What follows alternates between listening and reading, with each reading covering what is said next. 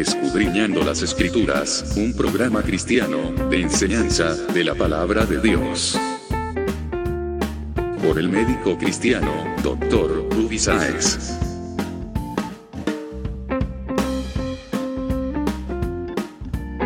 Estas enseñanzas son útiles para hacerte crecer espiritualmente. Suscríbete gratis en programacristiano.com.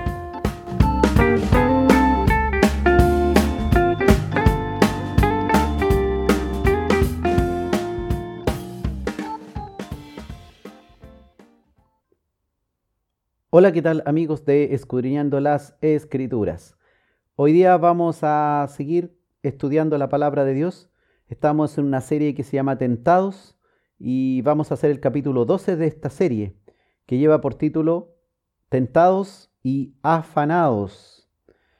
Hoy día, hermanos, que vivimos en un mundo en donde en casi todos los países lo predominante es una sociedad de libre mercado, donde el capitalismo ha venido a adueñarse de nuestras vidas, donde el deseo de obtener bienes y servicios se ha apoderado de nuestros objetivos en la vida, donde la educación de las personas gira en torno a obtener preparación para enfrentarse de la mejor forma al capitalismo y así tener más posibilidades de acceder a mayor dinero, a mejores sueldos, a mejores negocios. En nuestro mundo actual vivimos de una manera veloz, casi vertiginosa, atareados también, con múltiples actividades de la vida cotidiana. Los niños se levantan temprano, van al colegio, estudian por largas horas, después regresan, siguen en lo mismo. Y los adultos, ni qué decir, se levantan temprano, van al trabajo, horas largas en el trabajo, después vuelven a sus hogares, pagan las deudas, hacen las compras, ven la televisión, descansan otro rato, se entretienen en las pantallas y se les acabó el día. Todas estas actividades de la vida cotidiana, tanto las dueñas de casa que viven atareadas de una multiplicidad de funciones. Y hoy día la mujer moderna que trabaja, que estudia, que se dedica a, los hijos, que también se preocupa de las labores de casa, etcétera. Una vida cotidiana vertiginosa en donde somos consumidos y nuestro tiempo se reduce a un menor tiempo y parece que el tiempo fuera relativo de tal manera que lo que para nuestros abuelos un día era una larga jornada, hoy día a nosotros parece que nos falta tiempo. Toda esta forma de vivir veloz nos va atrapando, nos va comiendo nuestro tiempo y manteniéndonos ocupados casi sin descanso. Ya no vivimos la antigua vida del campesino, del agricultor o del obrero asalariado incluso que terminaba su jornada y luego disponía de su tiempo para descansar o para leer la palabra o para ir a la iglesia y ocuparse también de sus asuntos espirituales sirviéndole a Dios, aunque incluso fuera solo los fines de semana pero algo se hacía dentro de la semana. Hoy, sin embargo, las personas cada vez más viven incluso muy ocupadas los fines de semana y ya ni siquiera dedican tiempo para ir a la iglesia. Desde estudiantes a trabajadores viven intensamente sus jornadas, tentados por cada una de esas actividades cotidianas que les demanda mucho tiempo y afanados en ella, esperando también con ansias sus momentos libres de aquellas actividades esclavizantes para centrarse también en sus placeres, en sus diversiones, en sus pantallas y otras actividades diversas que le van ocupando el resto del tiempo del servicio y van reemplazando el tiempo de un servicio disciplinado a Dios que otrora se hacía relegando las actividades eclesiásticas o religiosas, dejando de lado el servicio espiritual para un último término, u ocupando muy bajos puestos en el nivel de preferencia. Ya, ya no hay tiempo para Dios. La fe ha decaído, la maldad se ha multiplicado, los hombres viven atareados yendo de un lado para el otro. La mujer, esa compañera fiel, esa ayuda idónea que Dios creó para el hombre, casi siempre ha sido un pilar fundamental en el buen funcionamiento, por ejemplo, de una iglesia local, de una congregación. Las mujeres son muy importantes a la hora de hacer funcionar una congregación. Pero hoy la mujer estudia, la mujer trabaja, la mujer tiene múltiples actividades y todas estas actividades la tienen muy estresada, sin tiempo para entregar a los negocios de su Padre Celestial como lo hacía en otras épocas. Ha decaído nuestra pasión por Dios. Ya Dios no tiene nuestro tiempo, ya no le dedicamos tiempo no hay siquiera tiempo para orar. Tantos hombres como mujeres viven hoy día afanados en el día a día, sin darse cuenta de su precioso tiempo que se les acaba.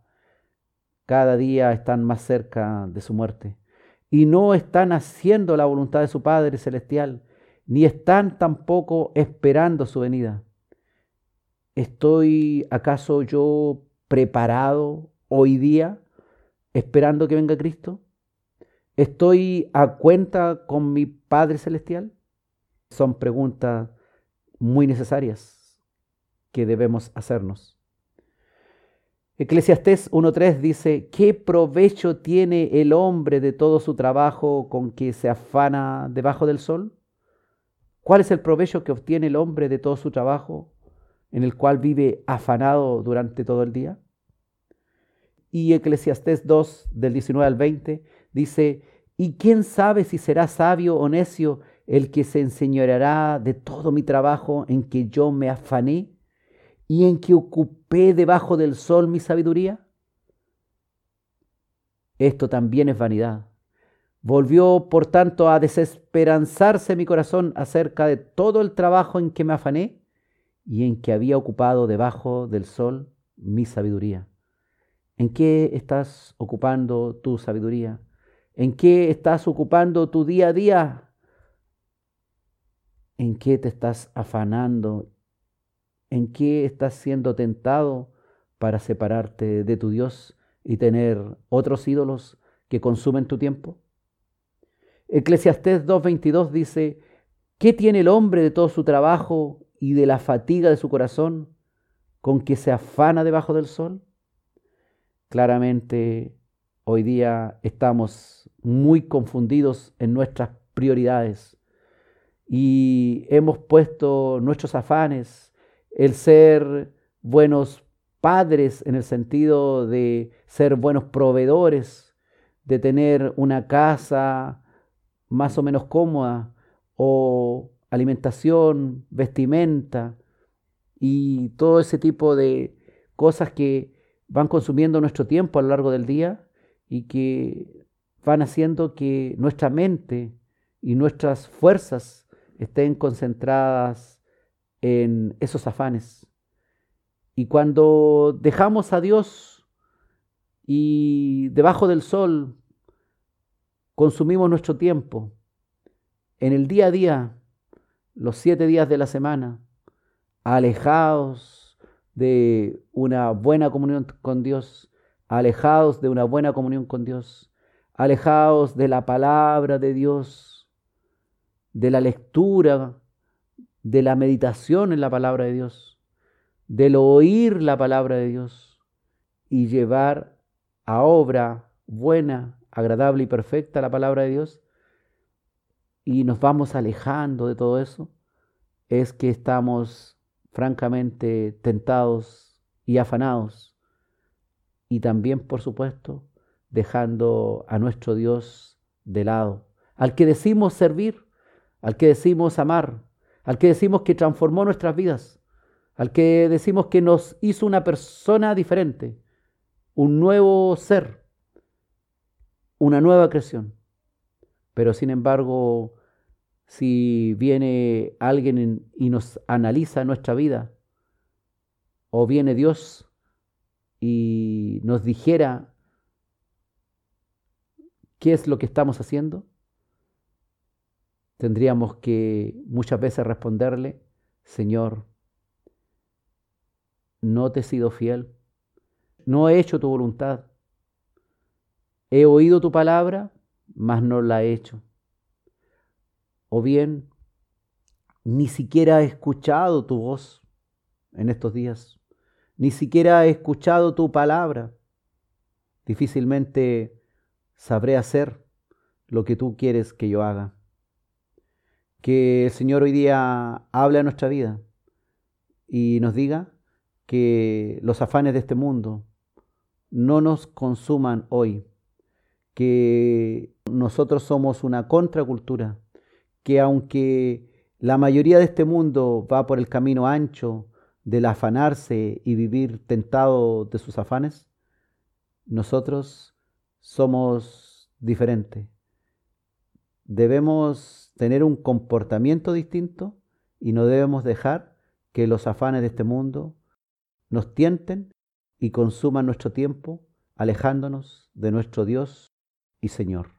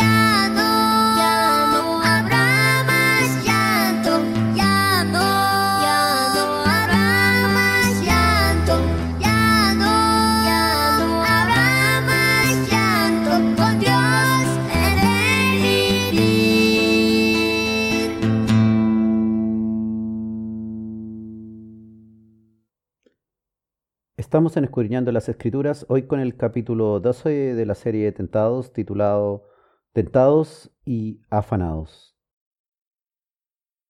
El Señor Jesucristo a través de su vida nos da ejemplo de cómo debe ser nuestro comportamiento incluso en qué ocupar nuestro tiempo y en qué poner nuestra dedicación. Jesucristo siendo un niño de 12 años, en una visita que hicieron sus padres, su familia, desde Galilea a Jerusalén, se extravió de esta caravana cuando emprendían el regreso. Y ni siquiera advirtieron inmediatamente que Jesús ya no estaba en la caravana familiar de regreso a Galilea. Veamos un poquito esta historia y qué razones nos dio el joven Jesús sobre su comportamiento de separarse de, las actividades cotidianas del grupo, sin ni siquiera advertir que se había separado de sus familiares. Él también, aun siendo un niño, se dio cuenta que para algo había venido a Jerusalén, que había una razón más. Así también nosotros debemos ir descubriendo las razones de nuestro diario vivir para servir a nuestro Padre Celestial. Lucas capítulo 2, versículos 41 al 49 dice la escritura, iban sus padres todos los años a Jerusalén en la fiesta de la Pascua, y cuando tuvo doce años, subieron a Jerusalén conforme a la costumbre de la fiesta. Al regresar ellos, acabada la fiesta, se quedó el niño Jesús en Jerusalén, sin que lo supiesen José y su madre. Y pensando que estaba entre la compañía, anduvieron camino de un día y le buscaban entre los parientes y los conocidos. Se nota que la caravana era bastante grande. Pero como no le hallaron, volvieron a Jerusalén buscándole. Y aconteció que tres días después le hallaron en el templo, o sea, se demoraron como dos días en encontrarlo. Un día de camino de regreso, más otros dos días que se demoraron en encontrarlo. En total, tres días después que se dieron cuenta, le hallaron en el templo, sentado en medio de los doctores de la ley, oyéndoles y preguntándoles. Y todos los que le oían se maravillaban de su inteligencia y de sus respuestas. Cuando le vieron, sus padres se sorprendieron y le dijo su madre, Hijo, ¿por qué nos has hecho así? He aquí tu padre y yo te hemos buscado con angustia. Entonces él les dijo, ¿por qué me buscabais? ¿No sabíais que en los negocios de mi Padre me es necesario estar?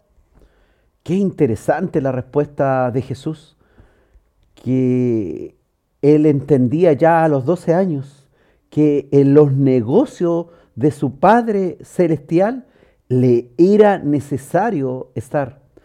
Eso hoy nos falta muchísimo a nosotros los que decimos que somos hijos de un Padre Celestial. Volver a esta valiosa enseñanza de Jesucristo siendo un niño, darnos cuenta de que nos es necesario estar en los negocios de nuestro Padre Celestial, ocuparnos en los asuntos de nuestro Dios, por sobre toda otra actividad que nos consume inútilmente nuestro tiempo, por sobre todo afán que nos saca de los negocios de nuestro Padre Celestial, por sobre toda actividad que nos quita tiempo para nuestro Padre Celestial.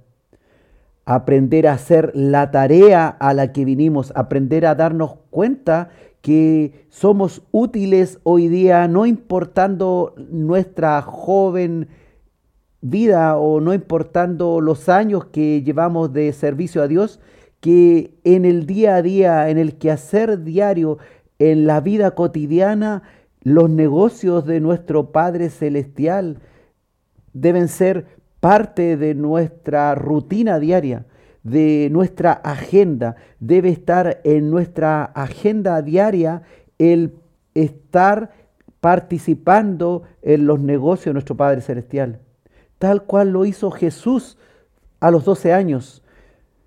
No dejarse entonces tentar por quehaceres domésticos, que nos consumen en el día a día, que nos alejan de Dios. Es verdad, tenemos que cumplir como padres, como madres, como jefes de hogar o como hijos, diferentes tareas que nos han sido asignadas, pero no nos debemos olvidar que en nuestra agenda debe estar el servicio a Dios. No debemos perder la visión de eternidad. Debemos dejar de tener una visión del día a día o una visión de un mes más o una visión de un par de años más. Debemos tener la idea de que nuestra agenda debe consumir nuestro tiempo, no perdiendo la visión de la eternidad en la que somos llamados a participar, de esta vida eterna que ya comenzó cuando recibimos el sacrificio de Cristo.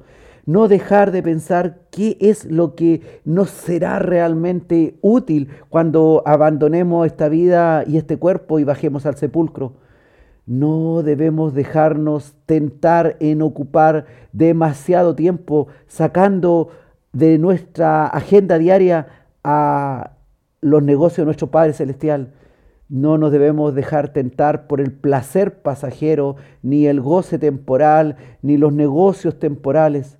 No debemos afanarnos en eso. No significa que no debamos trabajar o que no debamos estudiar. Es no afanarse, es no poner el corazón y todas nuestras fuerzas de tal manera que cansados, agobiados, nos vamos a la cama y prácticamente ni nos acordamos de nuestro Dios, ni tampoco le trabajamos en su reino. No debemos afanarnos en lo cotidiano consumiendo el valioso tiempo que nos ha regalado Dios, desconfiando incluso de lo que Él ha destinado para nosotros de acuerdo a su plan y su buena voluntad. Debemos no alejarnos de Dios y de sus asuntos. Aprendamos de que Jesús, siendo un niño, les dijo a sus padres, ¿por qué me buscabais? ¿No sabíais que en los negocios de mi padre me es necesario estar? Y este joven niño que no era un niño rebelde, sino un joven que estaba sujeto a sus padres, mas el deseo de servir a Dios era tan intenso que por alrededor de cuatro días, el día que sus padres no se dieron cuenta cuando se alejaron de él, más los tres días que se demoraron en volver, el chico, este niño Jesús, no advirtió la preocupación de sus padres y estaba tan entregado al servicio a Dios en el templo de Jerusalén, consultándole, haciéndole preguntas, oyendo a los maestros de la ley, que Pasaron esos días y fue consumido su tiempo en el servicio a Dios sin advertir que sus padres estaban probablemente muy preocupados porque él no estaba con ellos.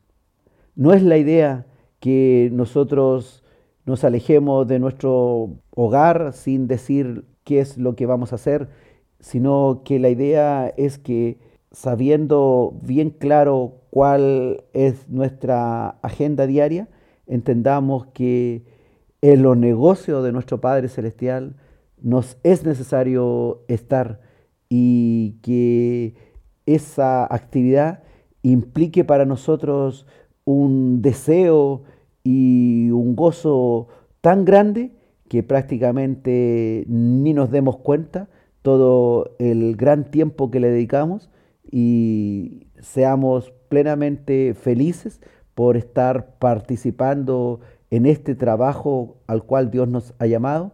Y no estemos ahí refunfuñando en una banca en la iglesia porque el culto es demasiado largo, porque la predicación es demasiado extensa, sino que estemos disfrutando, deleitándonos, porque estamos aprendiendo de la palabra, porque estamos dispuestos a hacer el trabajo, a aprender a hacer el trabajo y estamos en el sitio final para hacer la obra para la cual Dios nos ha llamado. Que Dios nos dé la sabiduría necesaria para darnos cuenta que en el mejor negocio en el que debiéramos consumir nuestras energías y nuestro deleite sea en los negocios de nuestro rey, en los negocios de mi rey y mi Padre celestial.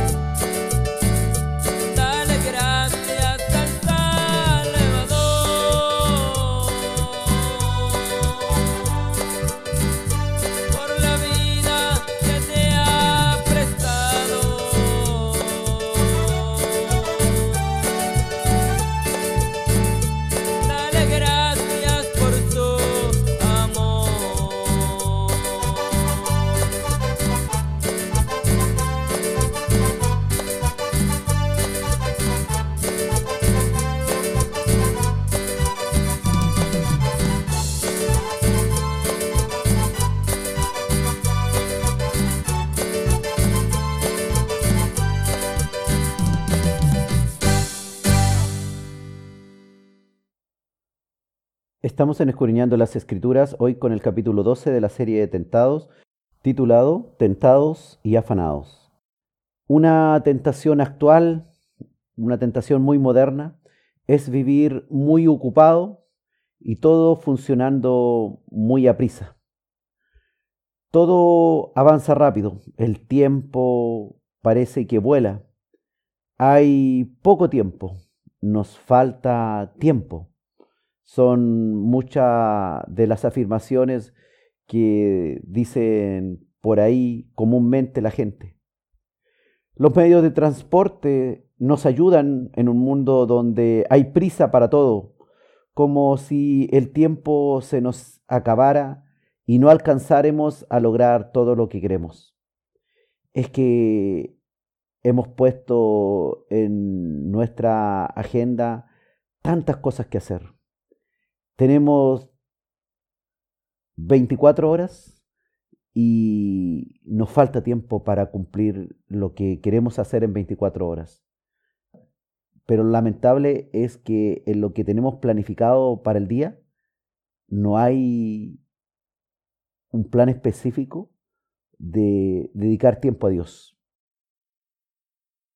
Necesitamos meditar, necesitamos ocupar tiempo para orar, para meditar en la palabra de Dios, para conocer la palabra de Dios leyéndola o bien oyéndola. Debemos conseguir un momento también en el diario vivir para detenernos y pensar en nuestra nutrición espiritual. Así como nos nutrimos con un buen desayuno, un almuerzo, y los que pueden, por supuesto, comer unas tres veces al día, también necesitamos una nutrición espiritual. Necesitamos preguntarnos hacia dónde nos está llevando nuestra prisa y nuestro acelerado día. ¿Y qué malos efectos está causándome a mí y a otros esta prisa con la que consumo mi tiempo día a día. ¿Hacia dónde vas? ¿Vas por el camino angosto del Evangelio?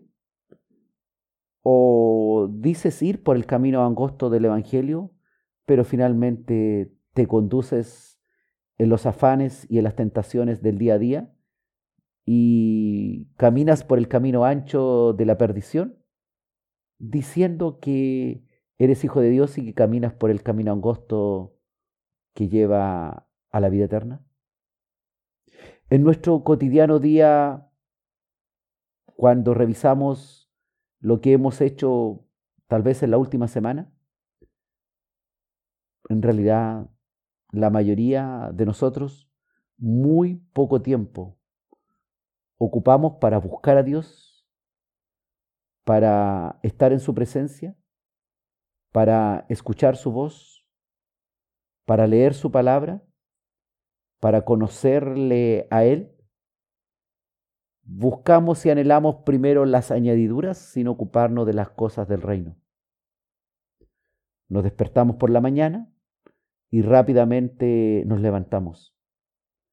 Pocos, muy pocos, son los que agradecen siquiera a Dios por haber despertado a un nuevo día. Menos aún son los que dedican un tiempo para orar por las mañanas. Empezamos mal el día. Empezamos el día no como hijo de Dios, sino como un cualquier ser humano que camina por el camino ancho de la vida, que está lleno de afanes y tentaciones. Mateo capítulo 6, versículo 33, este conocido versículo de nuestro Señor Jesucristo, que nos dice, más buscad primeramente el reino de Dios y su justicia, y todas estas cosas os serán añadidas. ¿Cuáles son mis prioridades? Es una pregunta que debiéramos hacernos.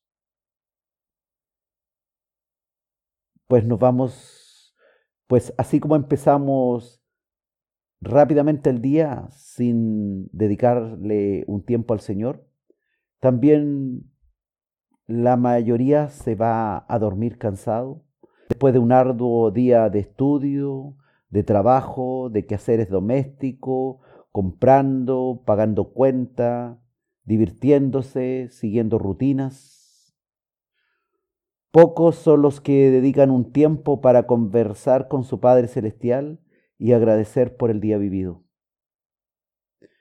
Algunos tratan de empezar una oración en la noche, cansados, agobiados por el arduo día, y rápidamente caen vencidos sin terminar siquiera la oración, ni quedarse un instante a escuchar la voz de Dios para su vida. Es que es un hábito difícil de crear en nuestra vida. Hemos vivido tantos años una vida apartada de Dios que dejar de consumirnos por el día a día y apartar este tiempo precioso para nuestra vida eterna, para crecer en el reino de Dios, en la espiritualidad del reino, nos resulta difícil. Aunque todas estas situaciones son comunes a nuestra vida, la mayoría de ellas refleja nuestra falta de convicción en lo que decimos creer. Es que estamos viviendo los últimos tiempos, donde la apostasía, la falta de fe, la impiedad, la falta de servicio a Dios y de tener una vida en común con Dios, hoy día invade el mundo en los últimos tiempos. Vivimos tan pendientes del materialismo que el mundo espiritual nos resulta poco atractivo y convincente para dedicarles tanto tiempo. Que no nos consuma, hermanos, el cansancio del día antes de dormir, sin antes tener un tiempo para compartir con el Señor. Que el hábito de la oración sea parte de nuestras actividades comunes del diario vivir sin ser reemplazada la oración por los quehaceres cotidianos, los afanes y la prisa. Busquemos primeramente el reino de Dios y su justicia. Y todas estas cosas por las cuales se afana la mayoría, os serán añadidas también a nosotros los que hemos confiado primero en el reino de Dios y su justicia que no haya en nosotros un sentir como el que teníamos antes de conocer a Cristo. Que no se apague nuestro primer amor hacia Dios, en donde queríamos las 24 horas tal vez estar despierto para aprender y correr tras el Señor. Volver a ese primer amor y dejar de ser tentado por la prisa del mundo actual y tener un momento de meditación y que en nuestra agenda, en esta agenda que corre vigorosa, velozmente en el día, no esté ausente la dedicación de un tiempo para servir a Dios. El Señor nos dice claramente en su palabra, que debemos buscar primero las cosas de arriba y el resto vendrá por añadidura. ¿Crees tú realmente eso? ¿Crees realmente que si buscas primero el reino de Dios, ya no será necesaria tanta preocupación? ¿Ni será tan necesario poner el corazón en tanto afán diario? Que te aparta de Dios? Que lo cotidiano de tu día sea servirle al Señor. Que tu quehacer diario sea buscar primero las cosas de arriba.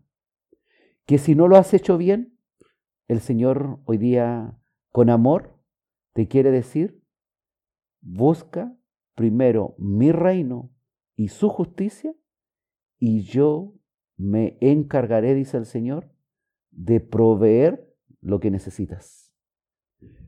Dios no te promete llenar tu refrigerador con todos los manjares que tú desees. Dios te asegura el pan nuestro de cada día. Él conoce tus necesidades, pero Él estará más gozoso y en satisfacer esas necesidades si tú primero, de todo corazón, le buscas con todo amor y energía, primero a Él, antes que las añadiduras. Es más importante ponerlo por cabeza a tu Dios que dejarlo por cola. Que el Señor nos dé la sabiduría y el entendimiento para comprender qué es lo que más nos conviene a nosotros.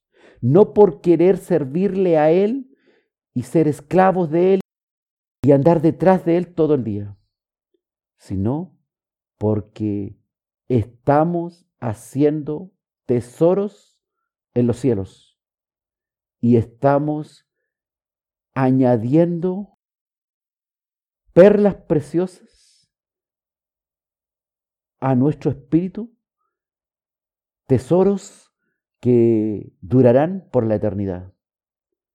Dejar de estar tentado y afanado por el día a día y buscar primero el reino de Dios y su justicia y buscar primero las cosas que vienen de arriba, esa es la clave del éxito en el reino de Dios, en la iglesia de nuestro Señor Jesucristo, en hacer realmente la voluntad buena, agradable y perfecta que nos demanda nuestro Dios y que por supuesto cuenta con la ayuda del Espíritu Santo en nosotros para fortalecernos, para guiarnos, para edificarnos, para redarguirnos, para guiarnos a toda justicia, a todo evento que el Señor demanda en el día a día, para realmente cumplir su palabra y actuar como verdaderos hijos de Dios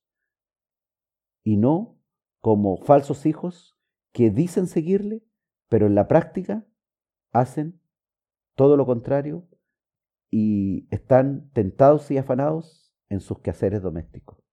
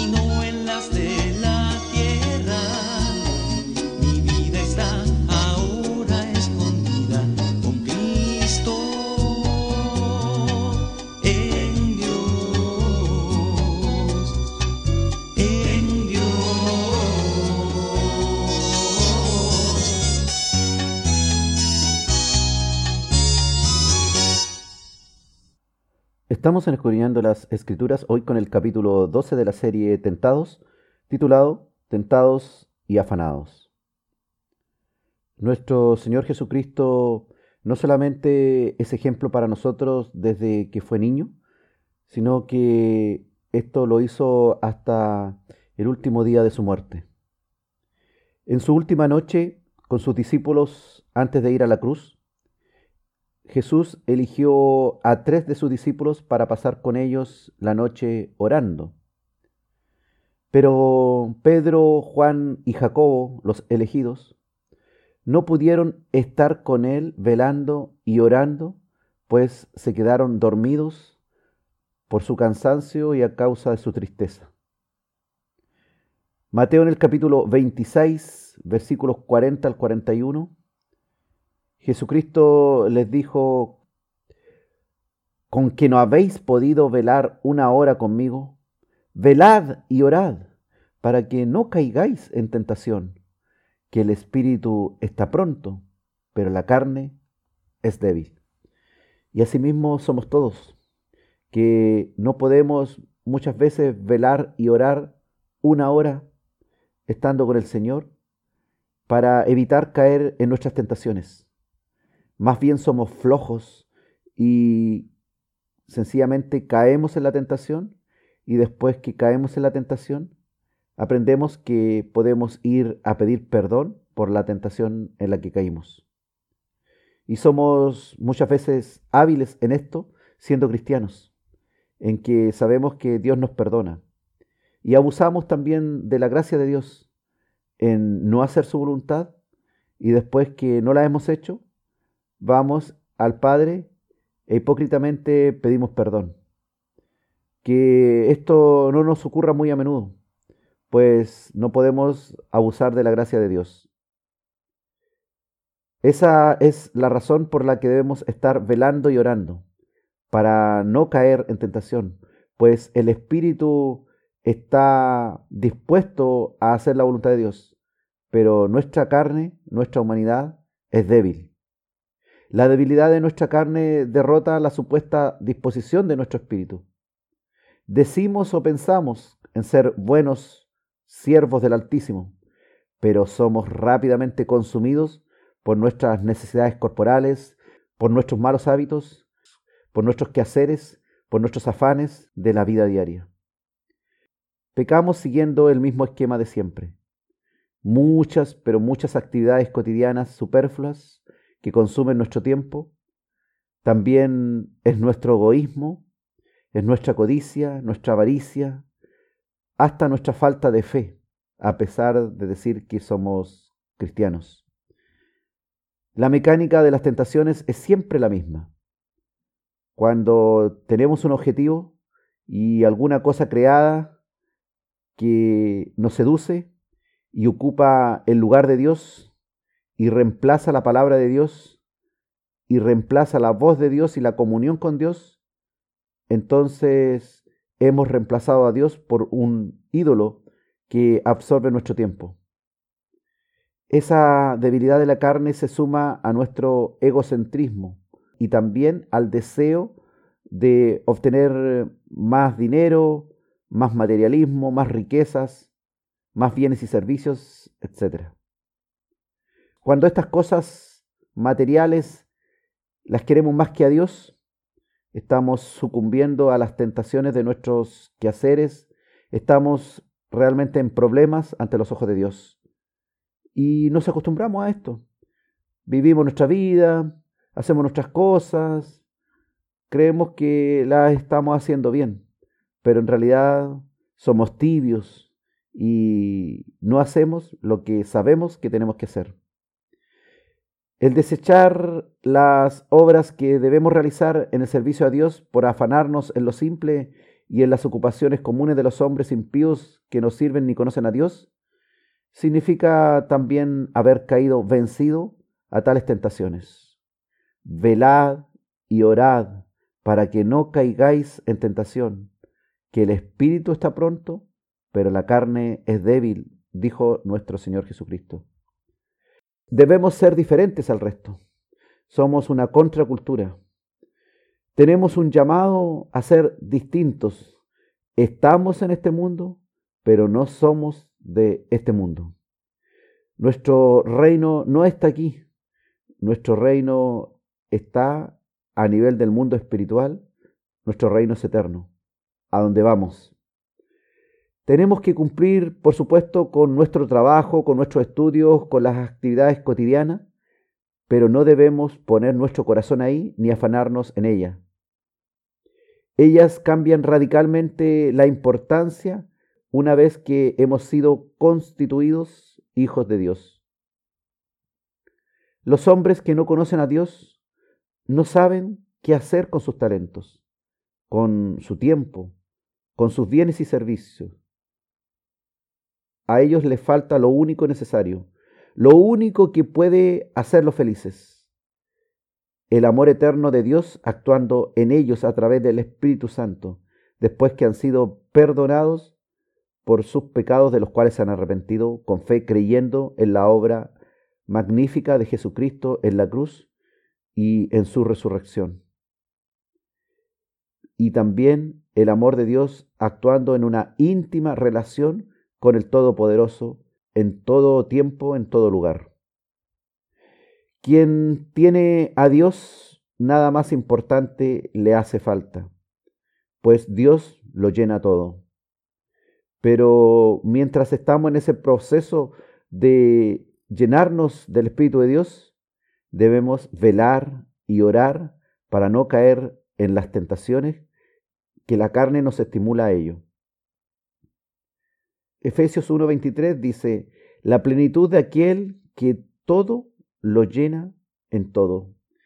Ese es nuestro Dios, el que todo lo llena en todo. Seremos felices con poco o mucho de material que poseamos en la vida diaria. Y nuestro Señor llenará todos los espacios vacíos. Él irá tomando dominio de nuestro ser. Él irá cambiando nuestras necesidades, Él irá supliendo nuestras necesidades, Él se irá haciendo cargo de proveernos de las añadiduras, Él irá cambiando nuestros deseos, nuestros objetivos, nuestros fines en la vida, Él hará todo lo necesario porque Él lo llenará todo. Velar y orar para no caer en tentación, que el espíritu está pronto, pero la carne es débil. Y recordar que tenemos al Espíritu de Dios, el que desea hacer la voluntad del Padre, y debemos permitir que ese Espíritu de Dios sea lleno en nosotros, nos llenemos del Espíritu Santo, para que aquel que todo lo llena en todo, haga su trabajo y nosotros podamos realmente en la vida diaria, en la vida cotidiana, en la vida común, reflejar que somos hijos de Dios.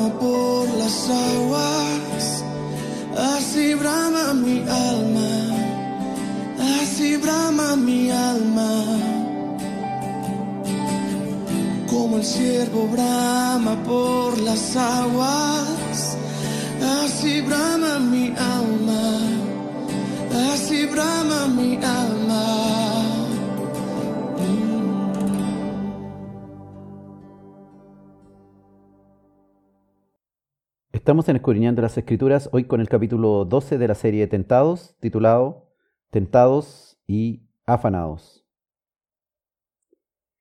Jesús nos da ejemplo en múltiples pasajes de las Escrituras. En la aldea de Betania ocurrió un hecho clave para poder entender esto de estar afanado en los quehaceres cotidianos. Lucas en el capítulo 10 de los versículos 38 al 42 dice la escritura, aconteció que yendo de camino Jesús entró en una aldea y una mujer llamada Marta le recibió en su casa. Esta tenía una hermana que se llamaba María, la cual sentándose a los pies de Jesús oía su palabra. Pero Marta se preocupaba con muchos quehaceres y acercándose dijo, Señor, ¿no te da cuidado que mi hermana me deje servir sola? Dile, pues, que me ayude. Respondiendo Jesús le dijo, Marta, Marta, afanada y turbada estás con muchas cosas, pero solo una cosa es necesaria. Y María ha escogido la buena parte, la cual no le será quitada. Esta es una historia muy aclaradora con respecto a dos posturas diferentes. La postura de María, de quedarse a los pies de Jesús escuchando su palabra, y la postura de Marta, atareada, afanada en sus quehaceres diarios, sin darse cuenta que el mismo Señor estaba en su casa hablándole la palabra. Marta fue una persona buena, le recibió amablemente en su casa, quiso atenderlo, pero no escucharlo. Interesante esto. Cuando el cristiano quiere servir a Dios y quiere hacer muchas cosas para la iglesia, pero no escucha la palabra y no la lleva por obra. Solamente quiere servir en un afán personal, pero no escuchar realmente la voz de su Dios. Marta prefirió seguir con sus quehaceres domésticos, algo noble, pero esto fue por sobre la idea de quedarse al lado del Señor para estar con Él, que venía de lejos a visitarle y le exponía la palabra.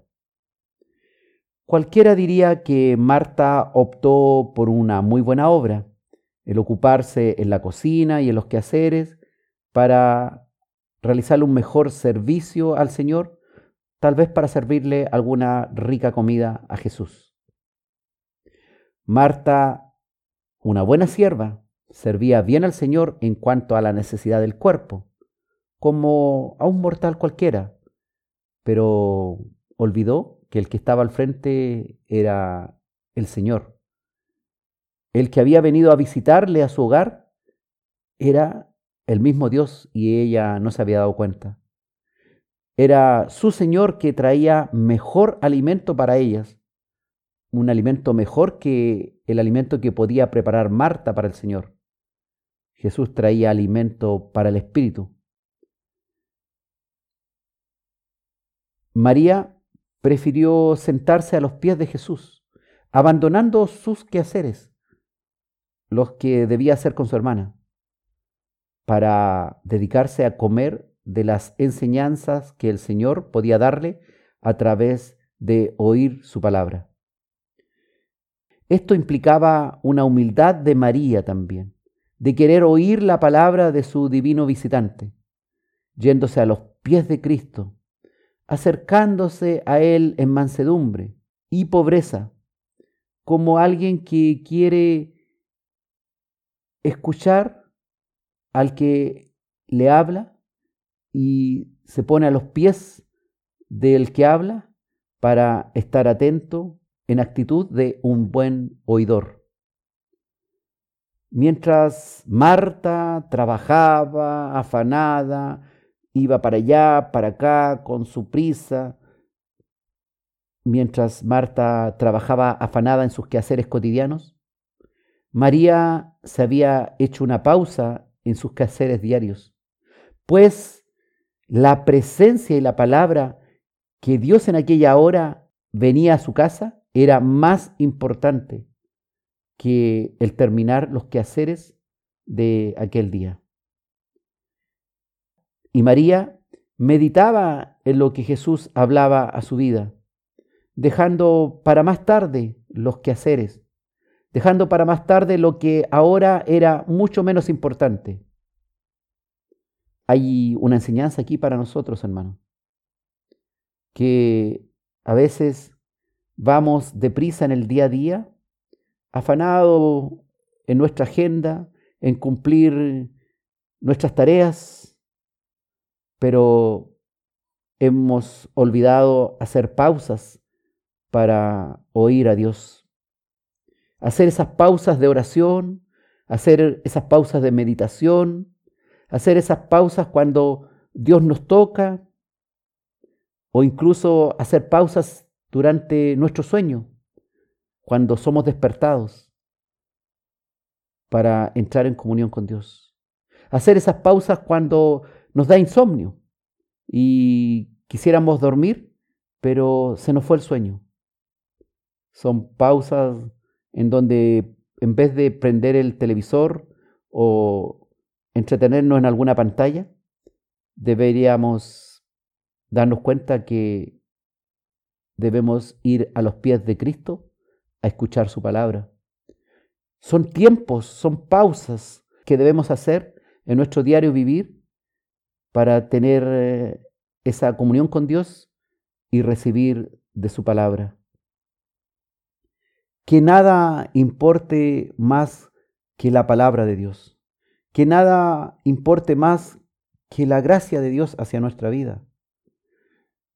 Así como a veces tenemos necesidades biológicas y estamos ocupados y atareados y de pronto nos duele el abdomen, tenemos un cólico y tenemos que ir al baño a hacer nuestras necesidades, Y estas necesidades que tenemos que hacer superan muchas veces el tener que seguir haciendo lo que estamos haciendo. Y debemos hacer una pausa en nuestra vida para hacer esas necesidades biológicas. Así también hay necesidades espirituales que nos exigen hacer pausas en nuestro diario vivir para cuando Dios nos quiere hablar, para cuando hay momentos en que podemos acercarnos al Señor. También Él nos llama en la noche, a cualquier hora, para que haya un espacio de tiempo para oración, para meditación, para conversar con el Señor.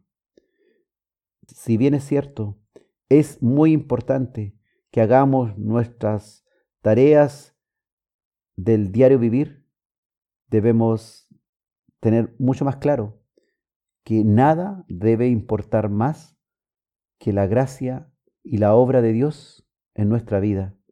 Que el Señor que el Señor nos abra hoy día el entendimiento para comprender estas cosas y que cada uno de nosotros, independiente de los quehaceres, independiente de cuáles son las actividades que debemos hacer, siempre hay algo que es más importante que esas actividades y siempre hay oportunidades para hacer una pausa. Así como hacemos esas pausas para cumplir nuestras necesidades biológicas, como el alimentarnos, como el evacuar nuestros alimentos o nuestros líquidos. Así también hay momentos en que debemos dedicarle al Señor tiempos preciosos, no instantes minúsculos, sino tiempos eficientes, y no las obras, sino tiempos realmente en que, igual que María, sentarse a los pies de Cristo, dejar de hacer lo que estamos haciendo, ponernos a los pies del Señor y oír atentamente su palabra, dando a entender que hemos comprendido que nada importa más que su amor, que su misericordia, que su palabra, que su gracia.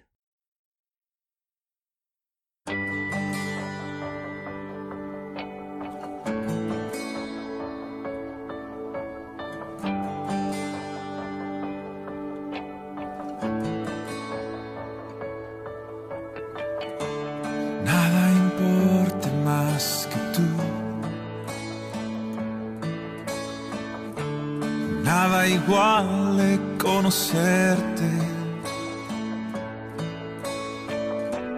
Todas mis ganancias perdidas serán comparadas con tu amor. Nada busque más que ti. Nada lejos de tu gracia. Todos mis anhelos rinda a la cruz. Nada importa más que tú. Oh, uh, importe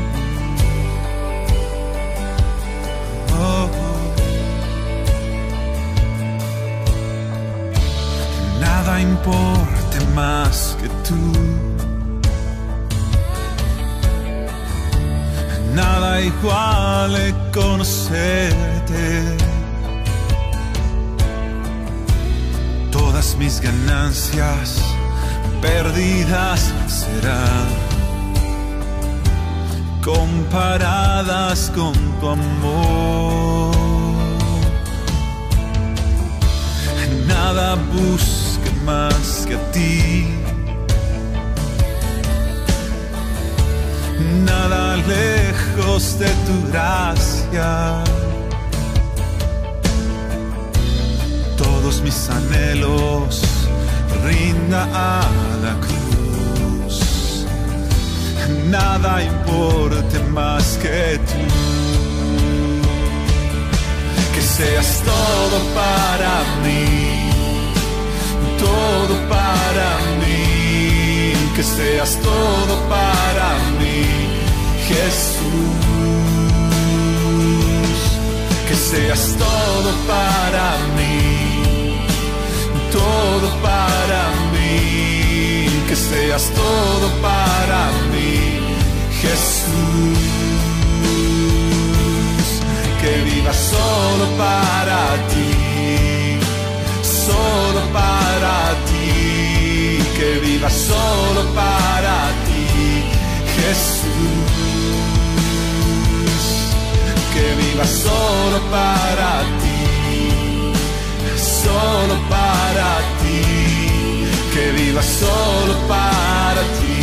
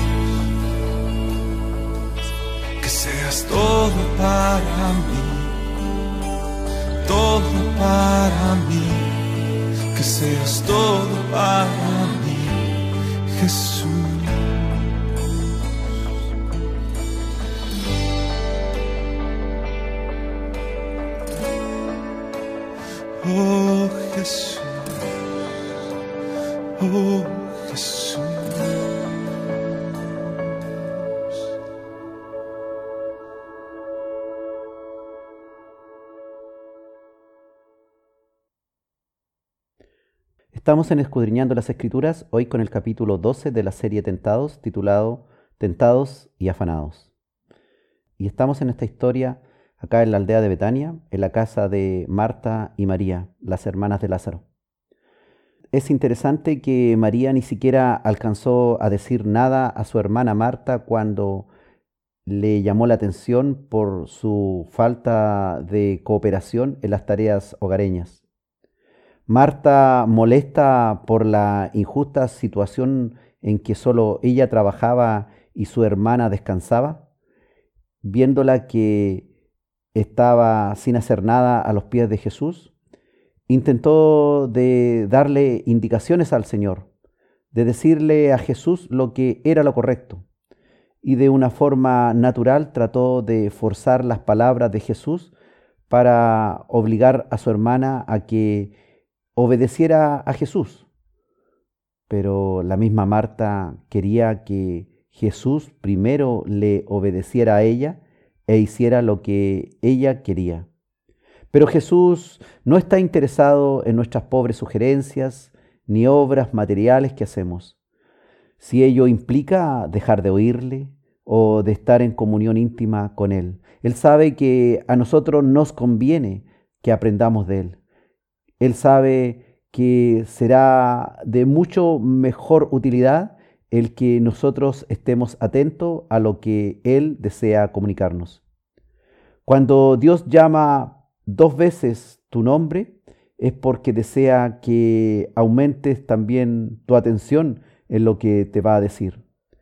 Cuando Jesús le dijo, Marta, Marta, es un suave y contundente llamado de atención para hacerla entrar en razón y que aprenda a elegir lo mejor en medio de tareas domésticas y de lo que le agrada más a Dios. Cuando el Señor te llama una vez, te llama otra vez y tú escuchas cómo la palabra de Dios o los hermanos te aconsejan de acuerdo a la palabra de Dios para que hagas lo correcto y ese consejo llega repetitivo a tus oídos, es porque Dios desea corregir algo que tal vez, aunque tú lo estás haciendo con mucho deseo, pero no es lo correcto, no es lo que debes hacer según la voluntad de Dios. Jesucristo le aconsejó en este caso a Marta y le dijo, afanada y turbada estás con muchas cosas. Él le está diciendo a Marta, está fatigada y ocupada en muchos quehaceres. No eliges lo más esencial. Y luego Jesús le dice, una cosa es necesaria. Y recuerda lo que dice, una cosa es necesaria. No era que estuviera mal que se ocupara en servirle, sino que esta era la hora de la enseñanza y el tiempo para compartir la palabra de Dios y dedicarse a contemplar las razones de la vida, de la salvación y sus reales motivaciones, las reales motivaciones de la vida, las reales motivaciones para seguir viviendo. Cuando Dios te llama y desea que le escuches, dedícate a escucharle. Si estás en la hora de la palabra, dedícate a escuchar la palabra. No te entretengas en tu teléfono, no te entretengas conversando con el hermano del lado, no te entretengas mirando un punto desconocido, distrayéndote y alejándote de ese lugar donde se está predicando la palabra. El Señor, fíjate que en esta ocasión no reprende las obras de Marta, no reprende lo que Marta está realizando, sino que distingue las ocupaciones. Le dice, María ha escogido la buena parte. Comprende, Marta, tú estás afanada y turbada con muchas cosas, con muchos quehaceres. Estás tentada y afanada en esas cosas. Pero una cosa es necesaria. Y María ha escogido la mejor parte. Tú no elegiste hacer malas obras, pero ella eligió mejor. ¿Y por qué mejor? Porque la enseñanza de la palabra de Dios, dijo Jesús, no le será quitada. Los muchos quehaceres cotidianos perecerán, tal vez el mismo día o al día siguiente, en que habrá que hacerlos de nuevo, porque ya nuevamente están desordenados. Pero lo que se atesoró en el corazón de la palabra de Dios, eso permanece en esta vida y lleva a vida eterna. No estimes ociosos a los que se dedican a estudiar las escrituras, ni consideres vana su elección. Yo cuando pequeño, les cuento, cuando pequeño observaba que mi padre se sentaba en un rincón y permanecía por largos ratos en silencio, leyendo su Biblia a orilla de una ventana y meditando en ella. No era que mi padre fuera un ocioso. No estimes ociosos a los que se dedican a estudiar las escrituras, ni consideres vana su elección. Está mal decir que la mucha letra mata. Eso está hablando de otras cosas. Hay que ver el contexto. Es importantísimo escuchar al Señor. Si no escuchamos al Señor, ¿cómo le conoceremos? ¿Cómo Él con su palabra va a actuar en nuestro corazón, en nuestra razón, en nuestra mente?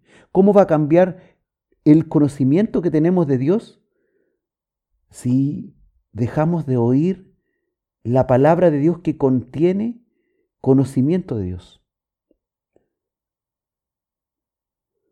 Como te decía, cuando yo era pequeño observaba que mi padre permanecía por largos ratos leyendo su Biblia. Ocupaba su tiempo en alimentarse de lo mejor. Mientras mi madre, atareada, afanada, ocupada en muchos quehaceres, iba de aquí para allá. ¿Acaso mi padre era un machista o había hecho una mejor elección en aquel momento? Él se nutría diariamente con alimentos que él mismo llevaba a casa, trabajando duramente.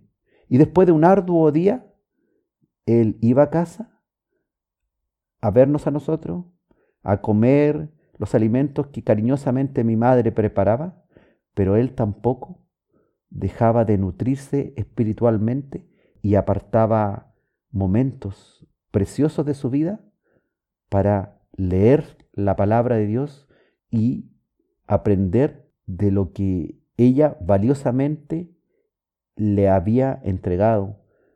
Él escogía la buena parte que no le será quitada aún después que él ya bajó al sepulcro. Marta eligió atender al Señor. María eligió escuchar al Señor. Y Jesús entendió que la mejor ocupación era que María se ocupara de oír la palabra y postergara para más tarde los quehaceres domésticos. Afanados y atareados, hoy día vive el mundo, tentado por sus afanes, lleno de actividades, sin tiempo, sin razón de estar alejado de la nutrición espiritual. Y Jesús nos dice claramente que una sola cosa es necesaria. Y nosotros debemos entender que la única cosa necesaria es la buena parte que escogió María, que fue postrarse a sus pies y atentamente oír su palabra. Gloria a Dios, porque hoy día has elegido lo mejor y estás escuchando la palabra de Dios que te habla tu vida, que te redarguye, que te dice, hay cosas que a veces no haces muy bien, pero aquí está la voz amorosa de la palabra de Dios para decirte que no te afanes ni te turbes muchas cosas, que una cosa es necesaria, que escojas la buena parte, porque esa buena parte no te será quitada. Y la lección de oír la palabra de Dios y de alimentarte del conocimiento de Dios es la mejor nutrición que hoy, a esta hora, has elegido.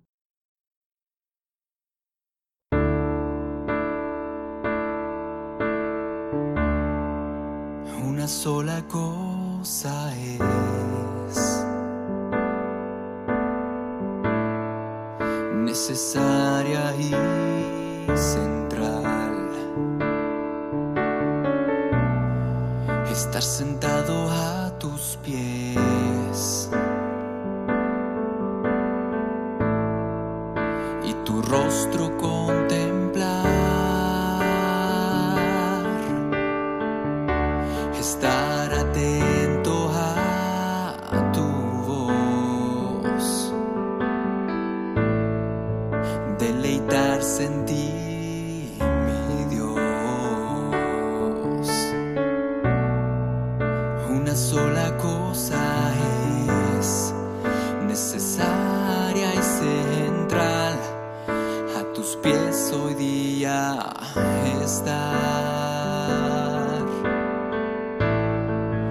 Una sola cosa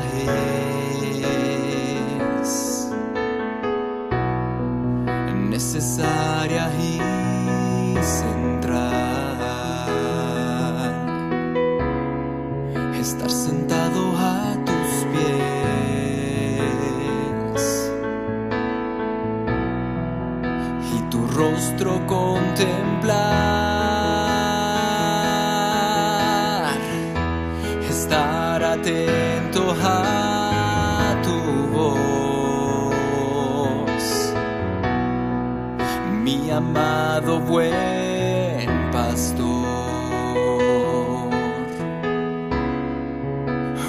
sola cosa es necesaria y central. A tus pies postrado estar.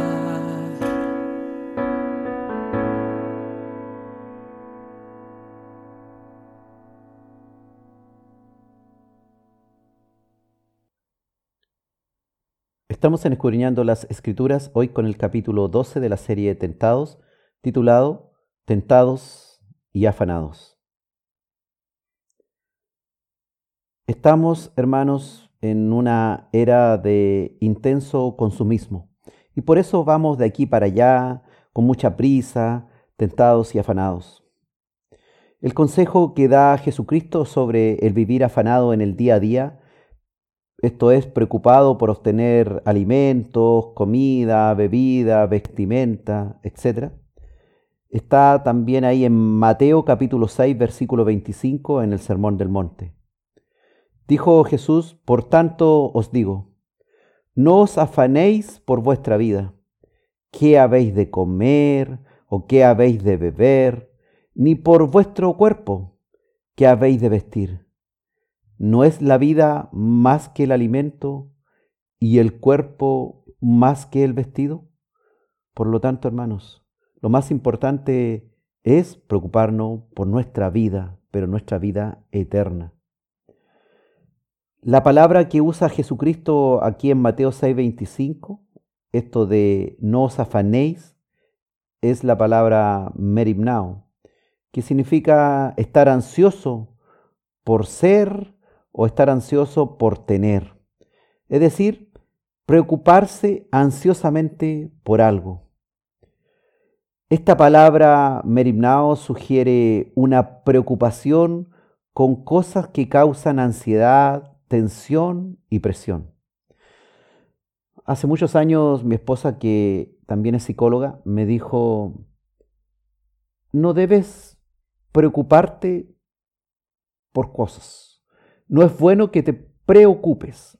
Lo importante es que aprendas a ocuparte, pues las preocupaciones muy probablemente no te conducirán a nada bueno. Una preocupación causa ansiedad, causa tensión, causa presión. Este afanarse en cómo tendré los recursos necesarios el próximo mes para comer, para beber, o si tendré los recursos necesarios para vestirme o para pagar mis cuentas. Jesús dice que no debemos afanarnos por todas estas cuestiones. Jesús habla contra el afán y la ansiedad dada la atenta mirada de un Padre Celestial que conoce siempre nuestras necesidades diarias. Y si Dios conoce las necesidades de los pajarillos, de las aves de los cielos, y viste hermoso a las flores del campo, ¿cómo no va a satisfacer nuestras necesidades diarias nosotros que somos su mayor creación? Pues estamos hechos a su imagen y semejanza. Dios nos dio la vida. No somos sujetos que llegamos a este mundo producto del Big Bang y la evolución que son una gran farsa que trata de sacar a Dios de nuestra mente, de nuestros orígenes. Dios es el autor de nuestra vida. No debemos dudar de Él para las cosas más pequeñas, para nuestras necesidades diarias, pues Él conoce todas nuestras necesidades podemos confiar en que Él nos dará el alimento y las cosas necesarias para sustentarla y Él nos llama a buscar primero el reino de Dios y su justicia, a alimentar, a nutrir el conocimiento de la palabra de Dios, que realmente es ese el que nos va a guiar a vida eterna. ¿Queremos comida y bebida para mantenernos vivos? mejor deseemos palabra de Dios, porque ella nos mantendrá vivos eternamente. Qué maravilloso es el Señor y qué maravillosa es la palabra de Dios. Podemos confiar en que Él nos dará el alimento y las cosas necesarias para sustentar nuestra vida. Si Dios nos dio la vida, si Dios nos dio cuerpos, podemos confiar en que Él nos dará también la ropa para vestir nuestros cuerpos. Así como en Génesis 3:21, cuando a estos pecadores, ahora Adán y Eva, que ya se daban cuenta que estaban desnudos y por lo cual sentían vergüenza, el mismo Dios los vistió de una mejor manera como ellos fueron capaces de hacerse a sí mismos vestidos de hojas. Por los efectos negativos contra nuestra salud mental, nos sugiere Jesús no preocuparnos por aquellas cosas que Dios ya prometió suplir. La preocupación puede dañar tu salud, fíjate. Hacer que el objeto de tu angustia consuma tus pensamientos, te cause insomnio, te cause mala digestión, te cause problemas de gastritis, problema al colon, se te suba la presión, disminuya tu productividad, hasta se afecte tu corazón, hasta se afecte también negativamente la forma en que compartes o tratas a otros y por supuesto a que reduzcas tu confianza en Dios. Cuando estás demasiado preocupado es porque no estás confiando en Dios. Cuando yo me doy cuenta que me estoy volviendo ansioso por una preocupación, surge en mí el deseo de orar. Y cuando voy a la oración y hago una oración que realmente llega a mi ser, porque estoy siendo honesto con el Señor y el Señor también de algún modo me hace recordar ciertos versículos de su palabra, me doy cuenta que me levanto de esa oración, ahora con fe y con confianza en Dios, y fíjate que la preocupación que tenía ha cedido bastante o incluso ha desaparecido. La preocupación que desgasta la mente, desgasta también el cuerpo y produce, como te decía, enfermedades psicosomáticas. Gastritis, colon irritable, hipertensión, depresión, trastorno de ansiedad, crisis de pánico, etc. La preocupación afecta el juicio de una persona, reduce sus poderes de decisión, le hace cada vez más incapaz de enfrentarse con la vida. Esta, hermanos, lección que nos dio Jesús en Mateo 6:25 sobre que no debemos afanarnos por nuestra vida, por lo que debemos de comer, por lo que debemos de beber, por lo que debemos de vestir, es la lección de la prudencia, de la previsión, de la serenidad, de la confianza en Dios, todo esto combinado. Difícilmente hay otro pecado contra el cual advierta más Jesús a sus discípulos que las preocupaciones inquietantes, distractoras, idólatras y desconfiadas por el materialismo de esta vida. Hoy día mi país vive circunstancias muy difíciles y nos estamos peleando por dinero. Un pueblo que se siente sumido en la injusticia, pelea por materialismo, por más dinero. Y al otro lado, un gobierno que no quiere tomar medidas que el pueblo pide porque está sumido también en el amor al dinero que posee, a las riquezas. Difíciles momentos vive mi país y todo por el materialismo. Jesús no habla contra la previsión normal y prudente que es propia del ser humano. Lo que Jesús prohíbe aquí en Mateo es afanarse, es preocuparse es no tener confianza en Dios. Es dejar el materialismo y el ocupar tiempo, esfuerzo, energía en cuestiones que no edifican, en cuestiones que serán suplidas por Dios, porque Él nos ama y porque es un Dios proveedor. Él nos llama a alimentar y nutrir nuestro espíritu, a no vivir tentados y afanados con muchos quehaceres, poniendo el corazón en esos quehaceres. Jesús no habla de tener una vida descuidada, actitudes descuidadas o imprevisoras de la vida. Lo que prohíbe Jesús es el cuidado paralizador, timorato, que quita la paz, que quita la alegría de la vida y que quita la fe.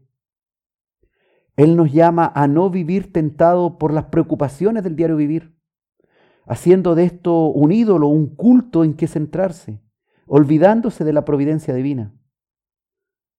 Hermanos, la preocupación es característica de los incrédulos, de los paganos, y no de los que conocen a Dios. La preocupación es en esencia desconfianza, es esencialmente atea, es desconfiar de Dios. Y tal desconfianza es comprensible en uno que cree erradamente en un Dios lejano que abandona a su creación, a su suerte, o en un incrédulo, pero es incomprensible en un cristiano que ha aprendido a llamar a Dios como Padre. Y un padre no deja desamparado a sus hijos. Un padre no daría una piedra a un hijo que le pide pan, dijo Jesús. El cristiano no se puede preocupar porque cree en el amor de Dios. Basta entonces de vivir tentados y afanados porque en nuestro corazón hay un tiesto lleno de preocupaciones. Vivimos afanados y tentados porque estamos preocupados por nuestro futuro, por el día a día. Y el Señor dice, yo me hago cargo de esto. Usted busque primero el reino de Dios y su justicia. Y el resto vendrá por añadidura. Así de simple. Así que no malgastes tu tiempo, ni malgastes tu amor. No te enamores de tus quehaceres diarios, abandonando a Dios. No des tu amor a nadie más que a Él. Primero está el amar a Dios por sobre todas las cosas. Segundo, el amar a tu prójimo como a ti mismo. Pero primero está amar a Dios y que aprendamos a conocerle, a escuchar su voz, a oír su palabra, tener tiempo para Él. Necesitamos tiempo para Dios.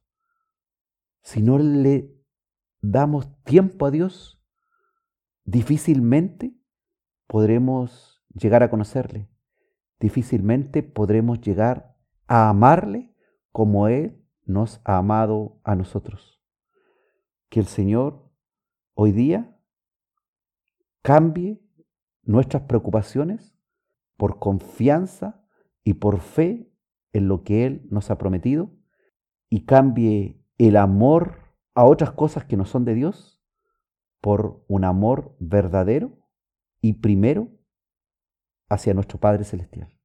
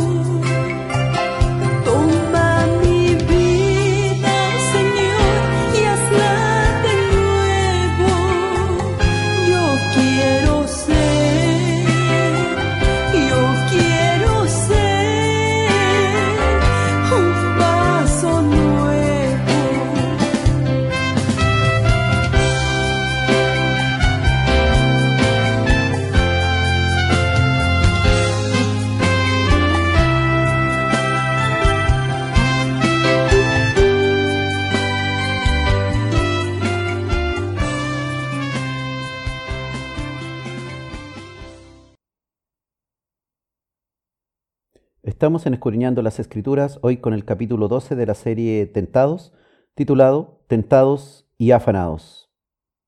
Es necesario, hermanos, trabajar, pero se debe evitar el afán y la preocupación por la vida. Es necesario todos los días hacer diferentes cuestiones. Unos trabajan, otros estudian, otros hacen labores domésticas, van al supermercado, hacen compras, pagan deudas, van de aquí para allá, pero no debemos vivir angustiosamente pensando en el mañana ni por las necesidades diarias. Es inútil estas preocupaciones y ansiedades, es una actitud innecesaria, infructífera y no conveniente para un cristiano. Debemos estar ocupados en el reino de Dios en ser luz, en ser sal, en predicar la palabra, en ayudar a otros, en mostrar el amor de Dios en nosotros. No debemos afanarnos por nuestra vida, ni por la extensión de ella, pues Dios es dueño de nuestra vida. Nuestros tiempos están en sus buenas manos, pero debemos destinar tiempo diario para Dios. No debemos afanarnos por las comodidades de esta vida. Dejar que Dios amargue o endulce nuestras comodidades según le plazca. No predicamos un evangelio de prosperidad como hoy día miles van tras él y llenan iglesias, esperando solo las bendiciones de Dios y no se habla ni de santidad, ni de arrepentimiento de los pecados, ni de llevar una vida según la voluntad divina. Si hay prosperidad, gloria a Dios. Si hay pobreza en nuestras arcas económicas, gloria a Dios. Mi padre, como les decía, él amaba leer la escritura y toda su vida ganó el sueldo mínimo. Toda su vida alimentó toda su familia con su trabajo, pero amaba a Dios e incluso destinaba el 10% de su trabajo para darlo a la iglesia. Y éramos cuatro hijos, más mi madre. Él, si bien es cierto, sufría cuando su sueldo permanecía sin reajuste durante años y años, pero nunca dejó de confiar en que Dios le proveería. Dios ha prometido la comida y el vestido. Por tanto, podemos confiar en Él y esperar que así sea. No pienses con angustia en el mañana. No te preocupes por el tiempo venidero. Piensa en que la venida de Cristo está cerca. Piensa que la muerte puede terminar con tu vida en cualquier momento. Que tienes que estar a cuentas con Dios. Que Dios te pedirá cuentas por lo que Él te ha dado. Él te salvó para algo no para ser un número más en los millones de salvados. Un propósito hay para ti, un propósito que tienes que cumplir en el diario vivir.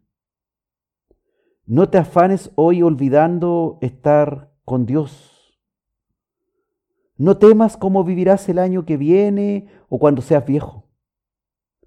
Dios tendrá misericordia porque Él te ama como no debes jactarte del mañana, así tampoco debes preocuparte por el mañana o sus acontecimientos. Hoy día los que aman el dinero y la riqueza se jactan de sus múltiples ceros que tienen en sus cuentas bancarias. Pero eso no sirve de nada para la vida eterna. Dios te ha dado vida y te ha dado el cuerpo. Si primero te ocupas de tu alma y de la eternidad de tu vida, que son más que el cuerpo y esta vida terrenal, podrás tener paz y esperanza verdadera, dejando en manos de Dios que nos provea comida y vestido y todo lo demás, que es lo menos. A Dios le interesa tu salvación. Para eso Él armó todo esto. Para eso vino y se hizo hombre como Jesús, para venir a cargar nuestros pecados, llevarlos a la cruz y librarnos del pecado. Para eso acercó su reino a nuestra vida. Busca primero el reino de Dios y su justicia y haz lo que es necesario hacer en los negocios de tu Padre Celestial, eligiendo lo mejor, lo que no perece, lo divino, lo que permanece para siempre.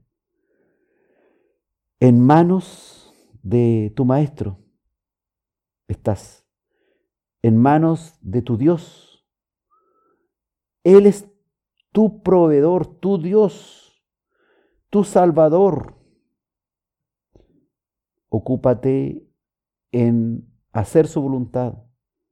Y si has pecado, ve primero arrepentido ante sus pies, pidiendo perdón, y Él te restaurará. Él es tu Dios, el tremendo Dios que tenemos, que conoce todas nuestras necesidades y nos ama de tal manera que dio a su Hijo unigénito para que todo aquel que en Él cree no se pierda, mas tenga vida eterna. Gloria a Dios, porque hoy día nos da una palabra de esperanza para los que están afanados y tentados, para que salgan de su afán y de su tentación y de sus preocupaciones y de la prisa en la que van y se alleguen al Maestro y se pongan a los pies del Señor, escuchando su palabra, y el Señor bendecirá grandemente sus vidas y les dará la vida eterna que buscan y los tesoros de los cielos caerán sobre su vida, sobre su espíritu, y el Señor les acompañará en todo lugar y en todo tiempo, y se hará cargo de sus necesidades, porque han elegido lo mejor, han elegido oír su palabra y estar a sus pies.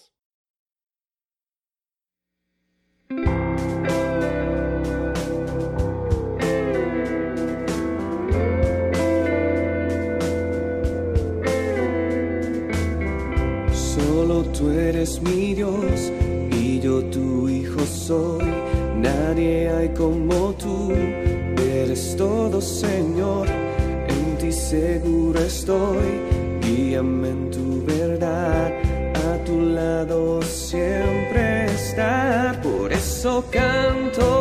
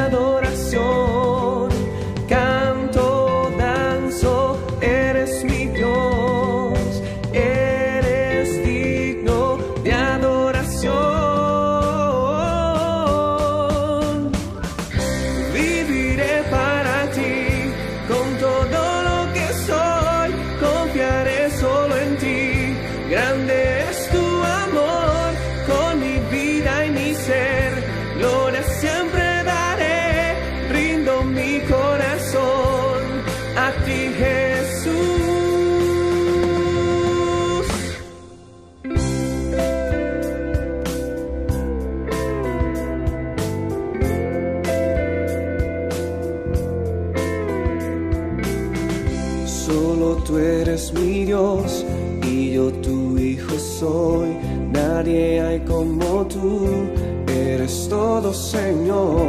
En ti seguro estoy, guíame en tu verdad. a tu lado siempre estar. Por eso canto,